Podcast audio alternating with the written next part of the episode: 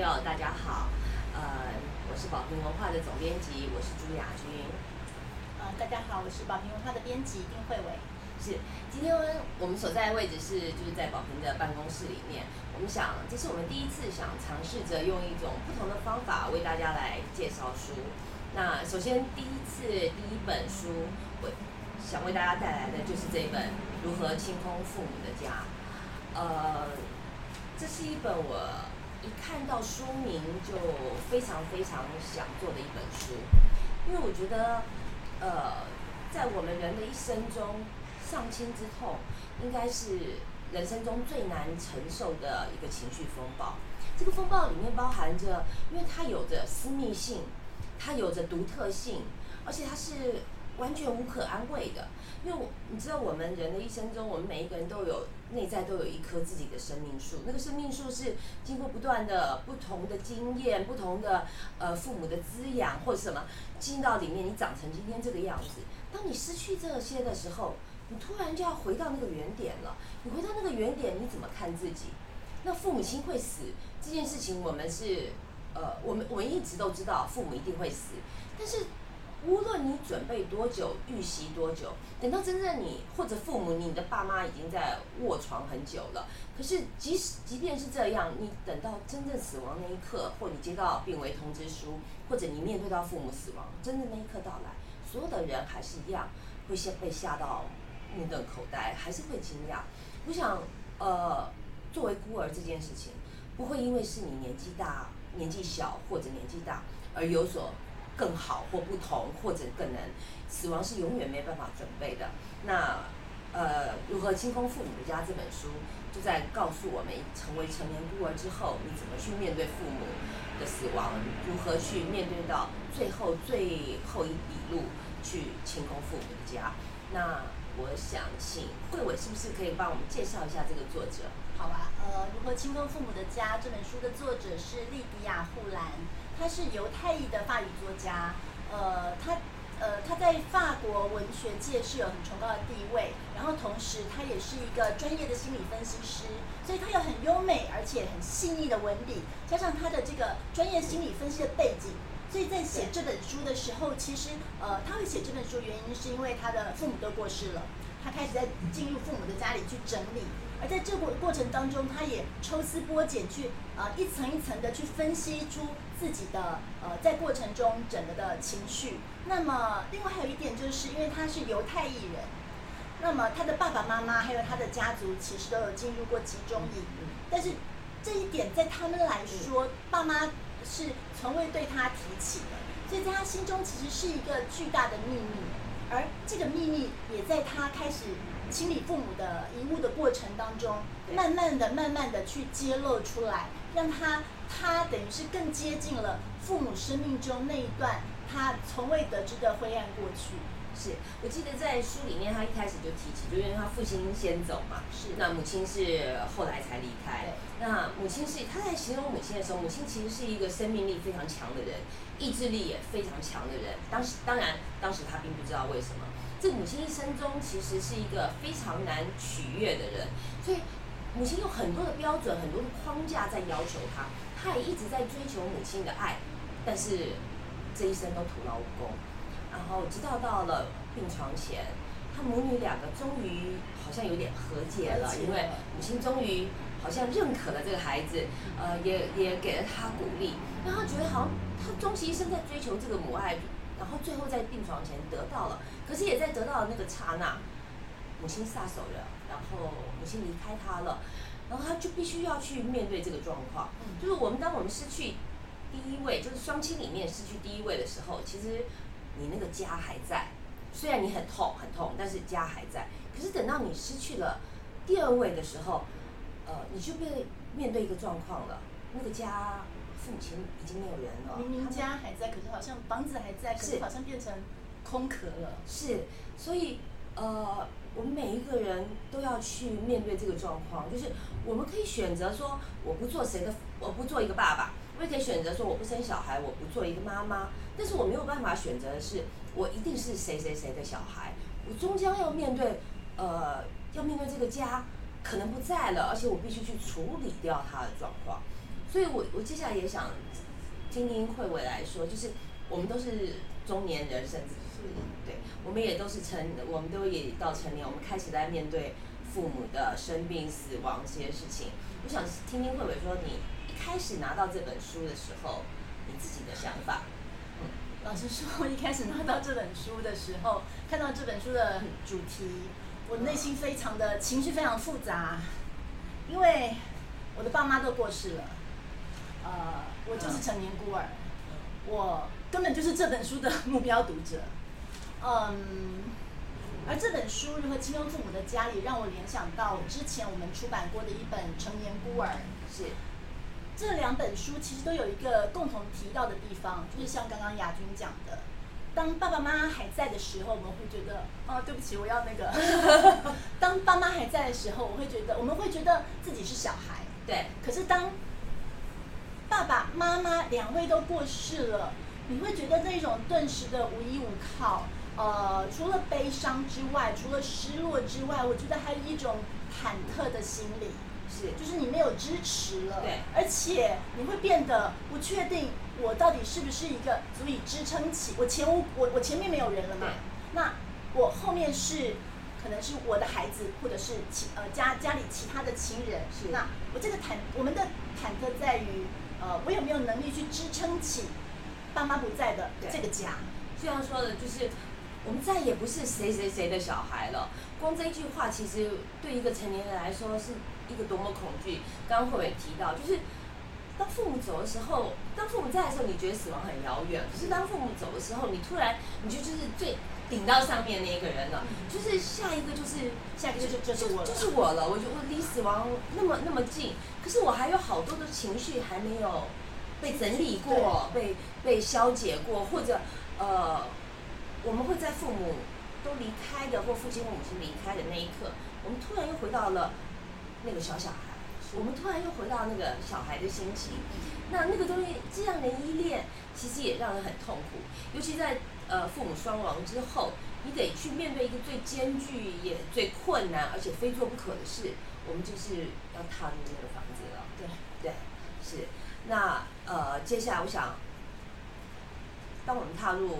这个房子以后，我觉得那个是一个非常令人害怕的事情。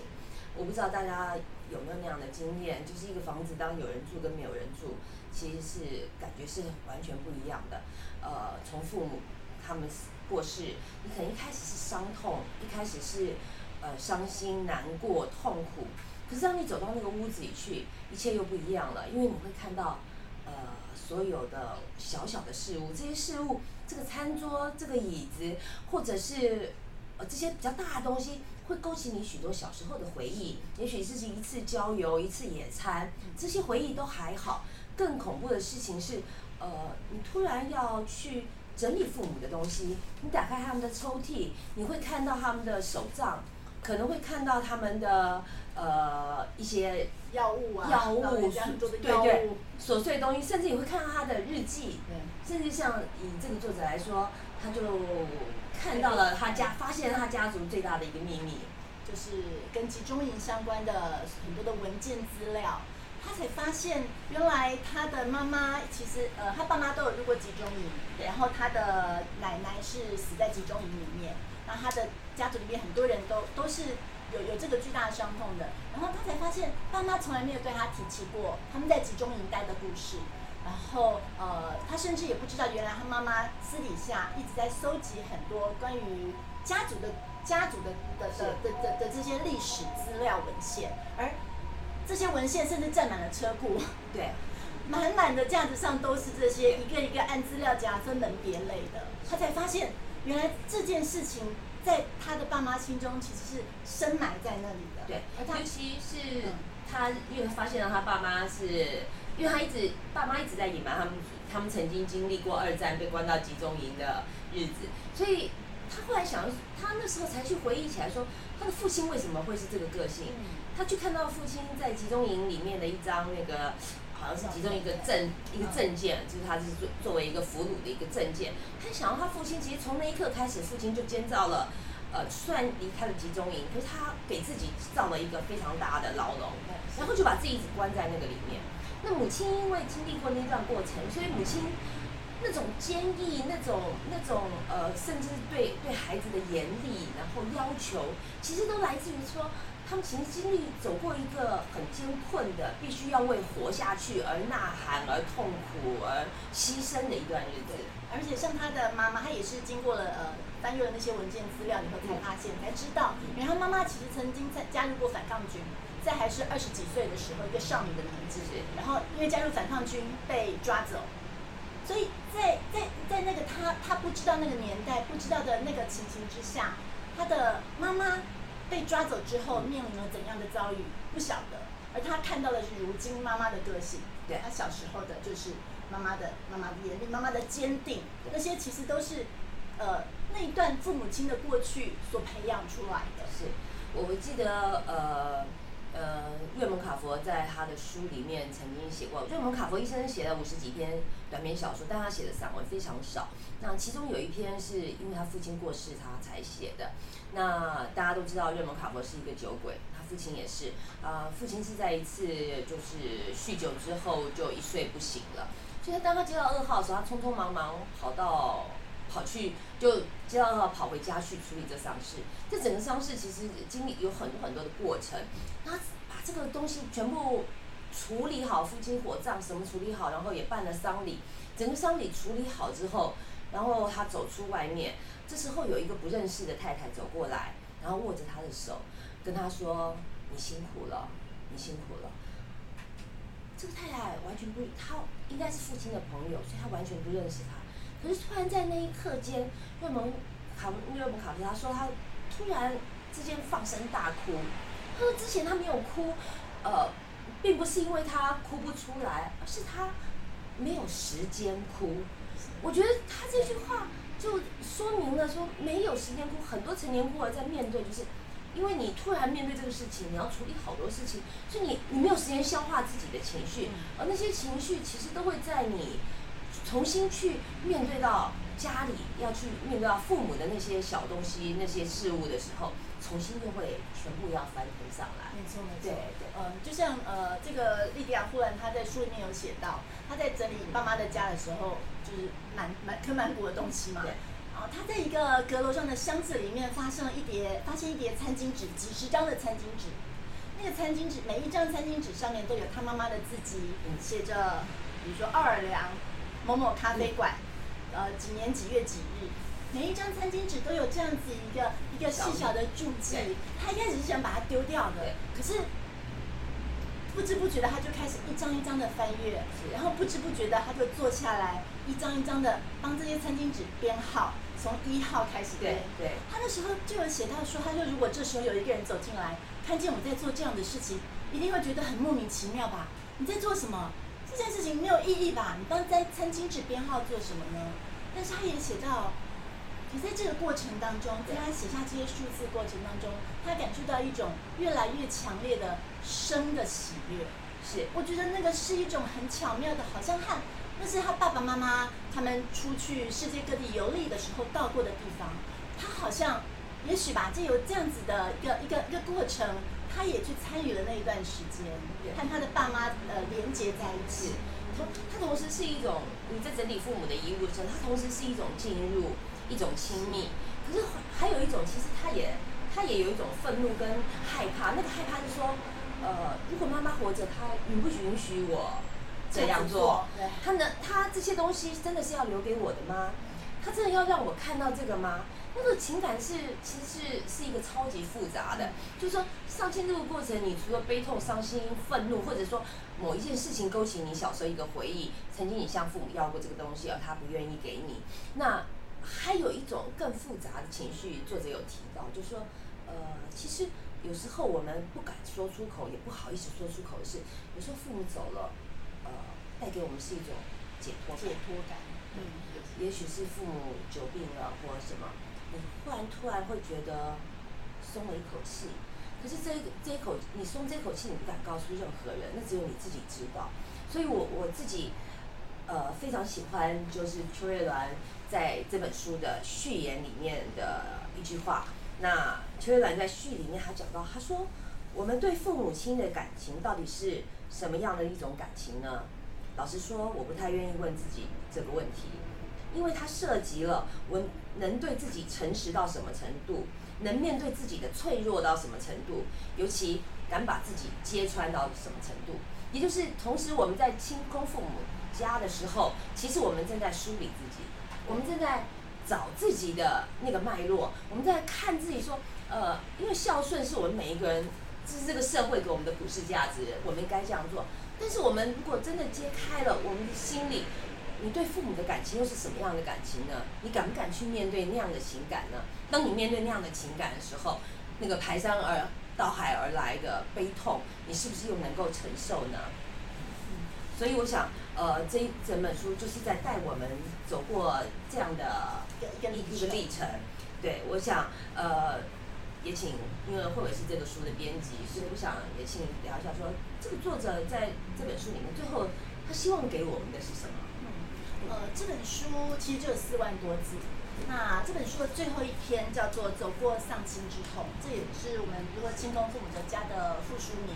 其他的写到，嗯嗯，就是当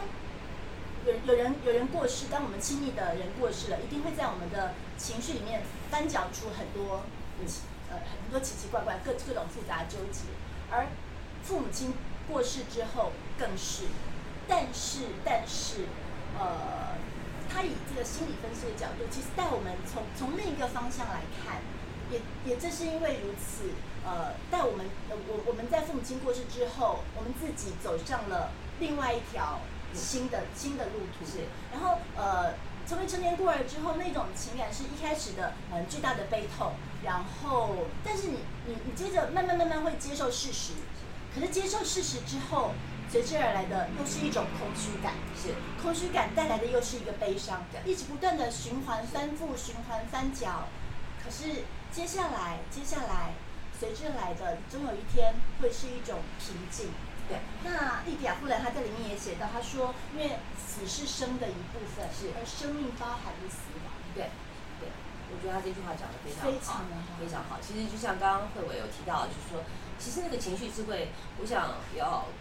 作者要给成年孤儿的，也是说，这情绪是会一直翻腾而来的。呃，我我我记得我我自己父亲在过世大概半年以后，我以为我处理好了，然后我写了很多文字悼念他，我以为我把自己处理好了。但是我记得有一天，我呃要去洽公，我走在基隆路中孝东路一个非常热闹的一个十字路口，然后我站在那边，我在等红灯，然后当时我本来是是在想工作的事情，因为我要去开会，但就在那个一两秒的时候，突然有一个讯息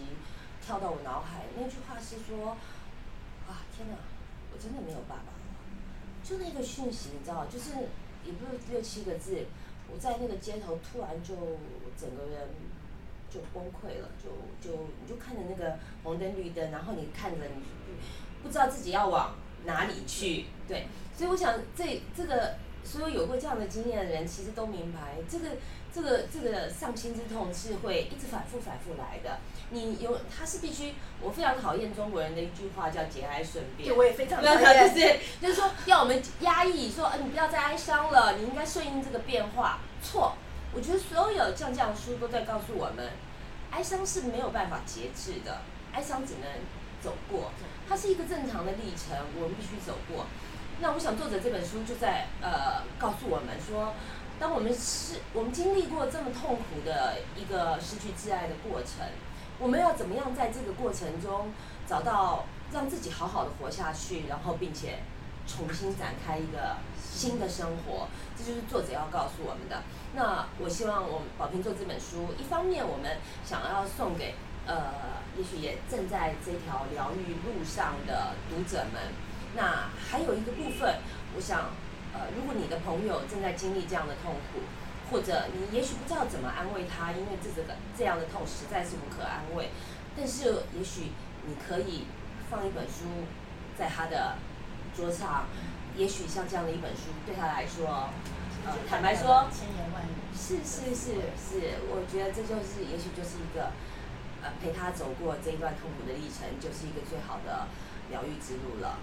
那今天非常谢谢各位。也希望大家在这影片下面，如果你们有任何意见，或者有对我们的想一些提醒，或者觉得我们还可以怎么做，都可以在下面写下来。那希望呃很快有机会，我们会为大家再介绍新的书。谢谢。